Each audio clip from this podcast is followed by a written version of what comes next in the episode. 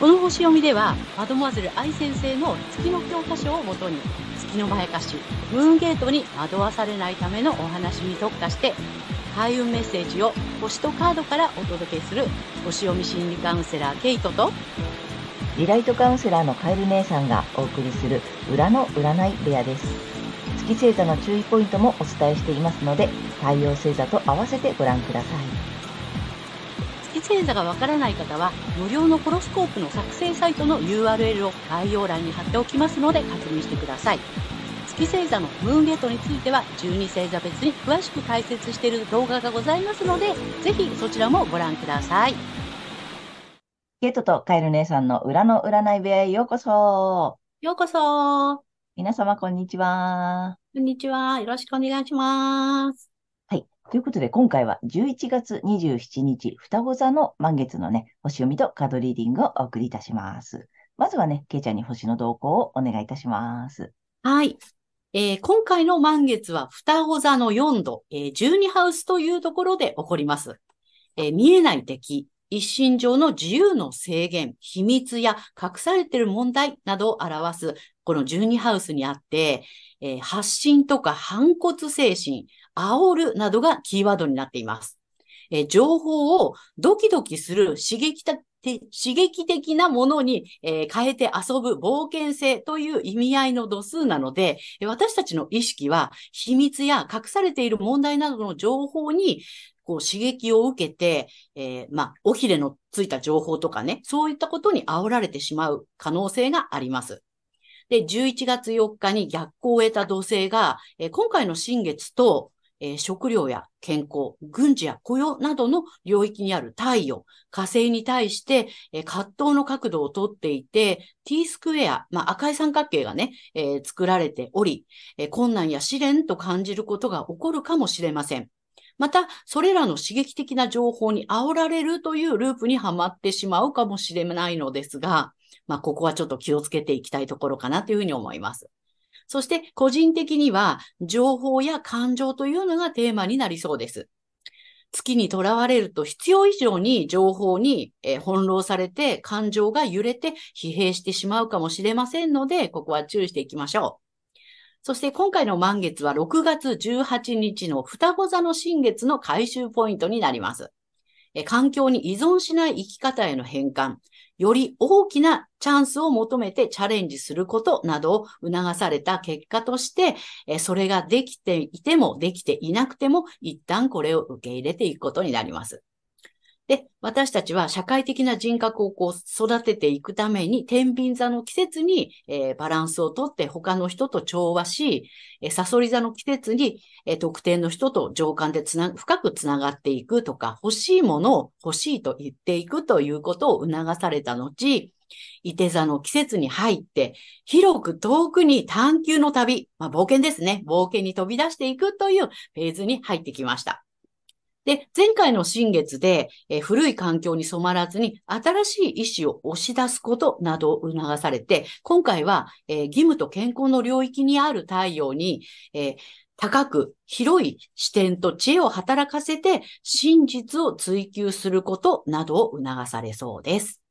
はい。大まかな流れはこんな感じです。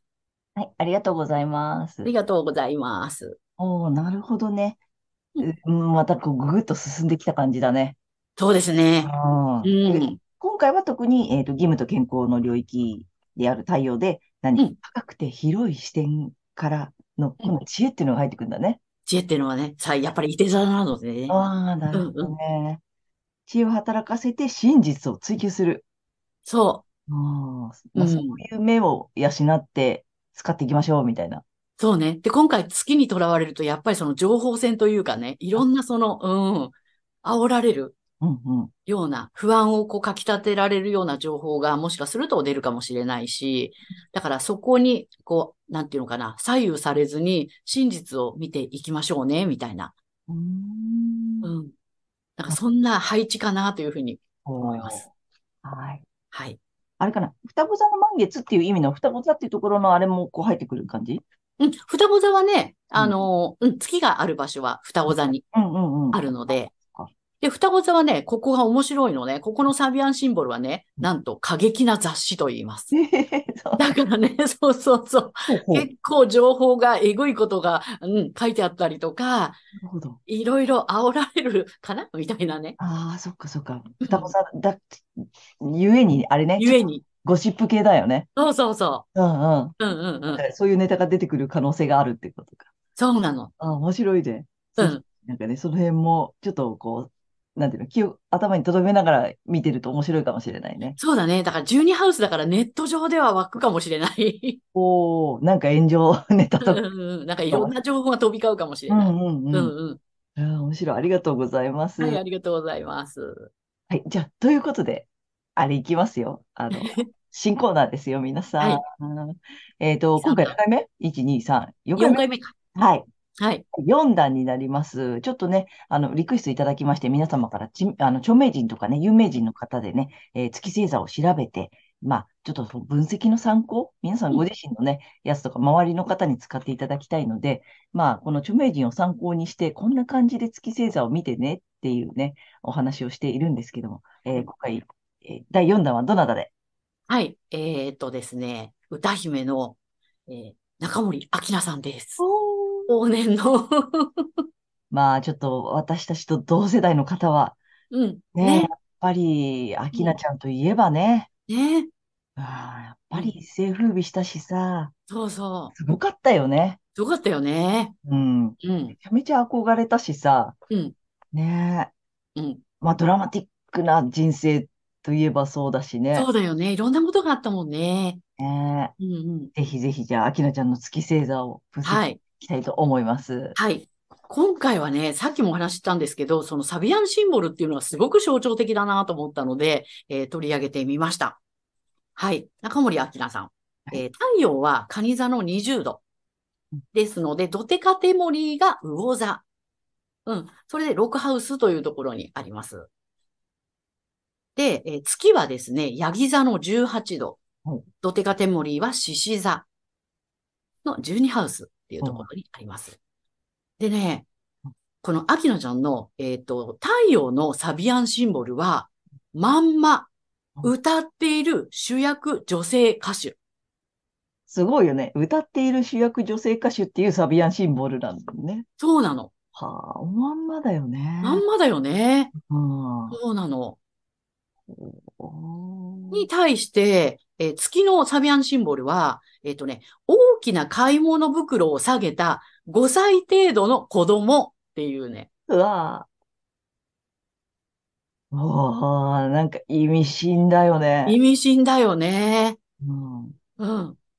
で、これがまあね、理想とする能力や働きが程遠いように感じても、達成目標を明確にして自分を近づけるという、まあ、意意味合いがあるんだけど、月だからさ、それがどうしても叶わないのよね。うんうんうん。うん。だけど5歳なんだけど、大きな買い物袋を下げたってことは、要するにお使い？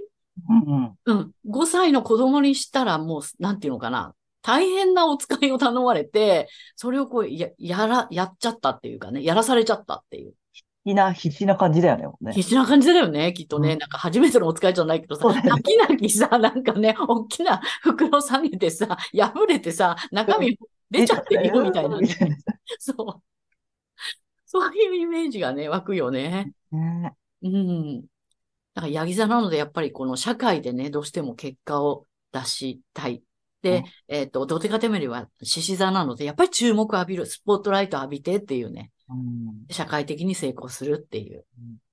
まあ、確かにそうだったよねって。うんだから、まあ、そのさ、皆さんもうね、あの、月の欠損ご覧になっていただいてるからわかると思うけど、まあ、月星座がヤギ座だからさ、えっと、結果を出さなければになるんだよね。うん、うん、だから社会で成果を出さなければとかさ、うんなんか結果を出さなければってさ、すごく思いがち。うんで、それにさ、ドデカテモリーのそのフレーバーがさ、獅子だからさ、そうね級、自分が注目を浴びて、自分がトップに立って、それを成し遂げなきゃってうん思いがちってことよね。そうね。そうだったんだよね。で、サビアシンボルがそのさ、大きな買い袋、買い物袋を下げた5歳程度の子供っていうさ、うん。そりゃ大変だよこね。れは大変だよね。でもさ、あの、やっぱさ、その、さっきまんまだよねって言った最初のその太陽の部分だよね。うん。太陽はちゃんとさ、歌っている主役女性歌手っていうサビアンシンボルを持っているからさ、うん。このやっぱ太陽を生かしてさ、うん。ことだよね、この、そう。ね、はい太陽のまんまでいたら、もうそのね、うんあの、つ月でさ、泣き泣きやってたようなことが、もう軽々手に入ってたり、そのまんまだったよねっていううん。感じなんだよね。うん、だから、例えば社会で結果を出さなければとかさ、成果を出さなければとか、自分がトップにならなくちゃとかって、なんていうの、思わさ、思いすぎたりとか、まあ、あと周りの影響とかね、多分、ちょっとね、仕方がなかったっていう部分はあるのかなって、おうん。想像すると思うんだよね。やっぱりさ、そうだね。うん、やっぱりね、10代でさ、この世界に入ってさ、芸能界に入って、で、大人の中でやっていく。で、当然さ、そのレコードの売り上げとかさ、うんね、順位とかさ、そうね。で、こう、やらざるを得ない状況には、こうね、そうだよね。うんね、そ社社会を、それこそもね、組織を巻き込むっていうかね。そうそう、自分だけじゃないからね。そうどっちが巻き込まれたかわかんないけどさ、うんでもその月の通りになっちゃったよねっていう。そうそううんうん。やっぱり、どうしてもその月寄りになっちゃったのかなっていう感じかね。ねなんかね、ものすごいこの象徴的なサビアンシンボルだったなと思って、うん、今回はね。そうで、もともとさ、太陽カニ座さんだからね、やっぱりそのすごく家庭的とか女性らしさとかっていうことそうそあるんだよね。う。うん。そうなの、そうなの。で、まあ、ドテカテモリーもね、魚座なのでね、やっぱそれが癒しになったりとかさ、ね。だから、本当に、このか、あの、太陽のまんまいたら、そその癒しになるようなね、社会を癒すような歌とかさう、んうん。うんうん。そんなことでもう主役女性歌手だったのかな、みたいな。ね、カニ座のそのね、母性とさ、あと魚座のその共感力とかさ、うんうんやっぱりそれを歌に生かしてさ、人の心を癒せる力っていうのを、そもそねも持ってるって感じだよね。そうね。うんそこへこのね、社会でうん成果をとかね、社会的にしようとかでうん。傾き始めると苦しくなるよね。そうだね。いや、面白いよね。うん、エネルギーは相当吸われちゃったんだろうなっていうね。だからいろんな、まあね、大変なことがあったしね、本人が辛いようなこともね。うん、いや、だから、決して向いてないわけではないのよね。うん本そう、向いてるのに、そこの月の部分に偏らなければ、う。うんうん。ね、このバランスだよね、なんかね。そうだよね。うん。で、いつもね、私思うのは、この月ってさ、あの、なんていうの、こう、怖がるものでもなくって、うん自分の中の、なんていうの、インナーチャイルドっていうかさ、う本当に内なる子供だと思っていて、で、この子供にやらせるからうまくいかないし苦しいよねっていう。あうあ、んうん。だ大人の太陽の大人の意識でちゃんとやれば、その月が、あの、月って欲求だからさ、現象的な幼子の純粋な欲求だから、その自分の子供の意識が、あの、欲してるものもちゃんと用意してあげられるのになって。うん、今回ね、このね、あの、アキナちゃんの読ませていただいてね、つくづく思いました。ね。大人の自分がその欲求を用意してあげるし、まあ実際ね、手に入れてるわけだしさ、うん、うん、そこでどう、なんかね、うん満足させるというかさ、自分に寄り添ってあげられるかっていうことかな。そうだね、なんかね、そう思います。いやいや、なかなか面白いよね、これ。深いね。うん。まあちょっとね、ぜひサビアンシンボルもね、今回うん入れてみて、ね。ね。うん。そう、サビアンシンボルはね、あの、一度プラスして読むのが、あの、ルールです。なんでかっていうとね、ほら、一つの星座は30度ずつに分かれてるでしょ ?360 度を12で割るから。うん。そうするとね、30度って実は次の星座の0度になるの。ああ、はいはいはいはうん。だから、そう、プラス1度して読むんです。い。なるほどね。うん。だから実際に今ね、あの、アキナちゃんのかあの太陽は20度っていうところにあるんだけども、サビアンシンボルは1度プラスして21度読んでる。ああ、面白いね。だこそうなのこうね、ずれてくるね。そうそうそうそう。ちょっと皆様もぜひ、まあ皆様の目から見たね、アキナちゃんの感じってあると思うので、うだこのね、えっと、太陽星座が蟹座、で、えー、ドテカテモリーが魚座、はい月星座がヤギ座ですよ。ね。ねヤギ座の皆さん、ぜひね、この社会的にとかってやりがちなので、うん決して手に入らないわけではないのよね。うん、そうなのよ。手に入ってるるのに、なんかもっともっととかさ、うんなんかまだまだとかって結構思ってる方多いよね。そうなんだよね。しかもさ、子供の自分に、だね、うん月は7歳だからさ、うんうん7歳までの自分にそれをやらせて大変な思いしてるみたいな感じだから、で、うん7歳なのに社会的にとかさ、社会的な地位とかさ、うんなんか社会的な結果が、を得たいっていう、その欲求の部分だよね、このね。うん欲求と思ってるだけで、うん。見てほしいんだよね。そうそうそう。うん出てねないわけではない、手に入ってないわけではないうん、社会にね、貢献してないわけではないのにうん、なんかね、欲しくなっちゃうみたいなね。そうなの。ね、それはまやかしだよっていうことだよそね。こに、あの、なんていうの、惑わされてるっていうことにね、気づいていただけるといいかなと思います。はい。いや、すごい面白かったね、これ。うん、ね。ぜひちょっと皆様も中森明菜さんのね、この月星座見てみていただけたらと思います。はい。はい、けいちゃんありがとうございました。ありがとうございました。はい。では引き続き、えー、12星座いきたいと思います。はい。では、今回の満月が獅子座さんにとってどんな満月なのかということでお伝えしていきたいと思います。えー獅子座さんが高く広い視点と知恵を働かせて真実を追求することなどを促されるエリアは遊び、楽しみ、えー恋愛、趣味、スポーツ、自己表現、子供などをキーワードとする自己表現と創造性、クリエイティビティの領域になります。えここはね、獅子座さんの本来のエリアでもありますので、高く広い視点と知恵を働かせることを意識して、楽しんで作戦を立てて、人の心に高揚感をもたらす、テンションを上げることなどに挑戦してみてください。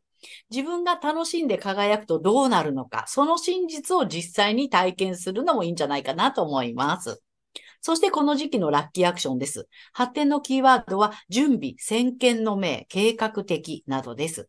えキャリアやビジネス、ライフワークなど、まあ、社会的なね、立場の領域で先見の明を養って、不利な立場になったとしても乗り越えることができるだけの準備を整えて未来を迎えることを意識してください。最悪最悪をどう攻略するのかゲーム感覚で楽しむのがコツです。そして、金運アップの鍵ですが、コミュニケーションや、えー散歩、小旅行など癒しをテーマに楽しむと良さそうです。この時期はね、ワイワイ楽しむよりも、まったり、ほっこりっていうのが金運につながりやすいです。ぜひやってみてください。はい。ここまでが太陽獅子座さんへのメッセージとなります。ここからは月獅子座さんへの注意ポイントです。で、月の解釈ということでね、毎回お伝えしているのですが、今回はですね、この代表的なキーワード、パート2ということでね、お伝えしていきたいと思います。で、獅子座の代表的なキーワード、えー自己表現、あとはドラマチック、楽しむ、などです。ですので、えー月獅子座さんはね、ここドラマチックとかね、あの、そういったね、こと、自己表現とかっていうことにあまりこだわらない方がいいかと思います。そんな月獅子座さんですが、この時期ですね、え理想や未来に向けて、または、え仲間内やコミュニティ内などで、まあ、必要以上に情報に翻弄されて、感情が揺れて、結果的にね、孤立してしまうということが起きてくるかもしれません。えそれは全てを失わせるムーンゲートにつながる月のまやかしですので、え注意してください。意識するのは、えーご自身の太陽星座でね、お伝えしているエリアで高く広い視点と知恵を働かせて真実を追求することになります。で、この月のまやかしから抜けていくために、えー反対星座の、えー太陽水亀座さんの回をぜひ参考にされてみてください。反対星座を活用しますとリセットができますので、月と太陽が同じという方には特におすすめです。で、この反対星座の活用なのですが、え水亀座のキーワード、え独創的とか個性的、未来志向っていうのをね、意識しながら、太陽水亀座さんのラッキーアクションなどをぜひ取り入れてみてください。はい、星読みは以上となります。ありがとうございますあ。りがとうございます。ということで、今回は、まあ、キーワードたくさんあるのでね、そうなんです中でこうパート2ということでお伝えしてるんだけれども、いえっとまあ、うんと、獅子座さんのキーワードの中にさ、その、なんだ、自己表現とかね、ドラマチックとかね、すぐあるよね。楽しむ、そうね、楽しむ星座、太陽なんだもんね。太陽あ星なんだもんね。はい。だからそういうキーワードがあるので、月星座が、えー獅子座さんの方は、そういうのが素晴らしいとか、いいなとか、憧れとかね、うん、目指しちゃうのね。うん思いがちなので、うんあの、それこそさ、ドラマチックに主役を勝ち取るとかっていうストーリーに憧れがちよね。そうなの。ね。だからそ、そうじゃなくても大丈夫。主役にならなくても大丈夫っていうことをさ、ちょっと頭の隅に置いといていただきたいね。そうです。月獅子さんにはね。はい。なので、そこのね、このキーワード第2弾なので、うんあと、自己表現している人が素晴らしいとかね、うん。主役級になってるレベルのね、ね。そう、あとその辺をね、あの、そうじゃなくても大丈夫だよっていうことを、です。ょっと覚えておいていただけたらと思います。はい。あの、反対星座がまた面白いよね。水亀なので、うん。独創的、個性的、未来志向って言ったけど、だからちょっと宇宙人っぽく浮いちゃっても大丈夫だよ、みたいなさ、そうなのよ。そのぐらい受け取っといてくれると楽になるかなとそうです。思います。はい。はい。ケイちゃんありがとうございました。ありがとうございます。ということで、ここからはカエル姉さんのカードリーディングならぬカードカウンセリングに行きたいと思います。お願いします。ということで、いつもと同じね、えータロットカード2枚と、あとラストに1枚リアルで引いていきますが、獅子座さんいきます。ダダン。お、なかなかね、面白い。うん。でね、獅子座っぽい。で、ちょっとね、えっ、と、1枚目こっちです。はい。ペンタクルのエース。うん。で、2枚目補足とアドバイスっていうことで、ワンドのキングさんです。はい。うん。なんかね、これが、んもろ獅子座っぽい。キングだもんね。そうそう。ま、まさにこれ圧倒的カリスマのキングだからさ、まさにこうんれ獅子座っぽいやつなんだけど、でね、ちょっと1枚目から行きたいんだけれども、その前に、今回これね、2ついっぺんにこう見たらね、結局、えっとね、今回のラッキーアクションの部分と一緒なのね。そのうんうん。準備、えー先見の明、計画的とか、はい。なんだっけ？えっと、不利な立場になったとしても乗り越えるだけの準備を整えといてね、みたいな。うんうんうん。ちょっと未来を意識して、まあ最悪なんか事件があったとしてもそれをさ、乗り越えられるようなことをゲーム感覚で楽しむように進められるといいよねっていう話だったでしょ？うん。まさにそういう感じ。あ、そうなのね。うんうんうん。一枚目がこっちのペンタクルのさ、エースうんうんなので、なんて言ったらいいのかな？ちょっとね、えっとね、利益ばっかりに意識がいっちゃってる？ああ、なるほど。だから、そのさ、うんと、ちょっとそれがさ、水の泡になりそうなんだよね。うん。うん。だからさ、計画もう一回見直してほしいんだよね。うんうんうん。あと、その、そうなった時にも大丈夫なようにしといてほしいっていうのがあるんじゃない、うんうん。だからさ、うんと、そうだな。そうね。ちょっとね、損して得取れじゃないけどさ、逆になっちゃってんだね、なんか、今。うんうん。うん。なんかさ、あの、損しそうな予感。うん。ちょっともう一回見直してほしいんだよね。うんうん。で、まさにさ、で、アドバイスと補足がさ、ワンドのキングさんなので、うん。えっとさ、うーんとね、聖地じゃない？だからね、本当にちょっとどっしり、えっと、必ず結果が出るっていうカードなのよ。だからそのちょっと、えー、損得に意識が行き過ぎ？はい。うん、ってるかもしれないから、ゃなくて自分の信念の方を大事にしてほしいのね。うん。うん。なんか家庭とか経過より、そのゴールはどこですかっていうさ、うん。うん。ちょっとそこブレないでほしい。なるほど。なんかちょっと美味しい話とかさうん、ヒュってきたらパクっていっちゃいそうな感じなので、じゃなくて、そもそものゴールどこだっけっていうさ、うん。まああとその計画的に、なんていうの、ゴールにたどり着く、えーゲーム感覚でちゃんとこう乗り越えられる、うんうん、っていう作戦を練っといてね。うんなんかちょっと予期せぬことが起きても、ちゃんと、あ、じゃあこの A 作戦で行こう。あ、じゃあ B で行こう。みたいなさ。うんうん。うん、ちょっとその辺、ほら、シーサさん得意でしょ？そうだね。うんだからそこをちょっと注意しておいていただければ大丈夫かなとうん思います。はいということで3枚目、えっうと、リアルに1枚引いていきますが、ちょっとね、もう12月なので、ね早いのでね、えっと、冬のラッキーカラープラスアドバイスをね、はいもらうと、お、お、来たよ。はい。はい、きます。だだん。お、おこれなんだ、シルバーだ。おお。シルバー、シルバー。うん。銀色だね。えっとね、アドバイスが粘り強くやり遂げるだって。おおなるほど。やっぱね、ちょっと美味しい話とかさ、うん。あの、近道あるよとかね、うん。言われてもパクッといかないでほしいんだよね。うんうん。うん。ちょ最初に、そその、新年のゴール、設定はどこですか、っていうことをね、ちょっと忘れずに言っていただけるといいかな。あとまあね、ちょっと冬いいよね、シルバーのアクセサリーとかもそうだね。素敵ね。採用してみていただけたらいいかなと思います。はい。ということで、カエル姉さんのカードカウンセリング以上となります。ありがとうございました。ということで、今回は11月27日、双子座の満月から12月12日までのね、星読みとカードリーディングをお送りいたしました。皆様、ご自身の太陽星座の回をご覧いただいていると思うのですが、ぜひ月星座も調べていただいて、えーその注意ポイントもご覧になってみてください。また、月のまやかしから抜けるために反対星座の回もね、ぜひ参考にしてみてください。ということで、けいちゃん、次回の放送は？はい。えー12月13日、伊手座の新月となります。あと、チャンネル登録やグッドボタンなど、いつもありがとうございます。励みになっておりますので、これからもよろしくお願いいたします。お願いします。えー私たち二人の個人鑑定の詳細やブログ、公式 LINE などの URL は概要欄に載せてありますので、そちらの方もぜひよろしくお願いいたします。ということで、皆様、素敵な2週間をお過ごしください。またねありがとうございま。した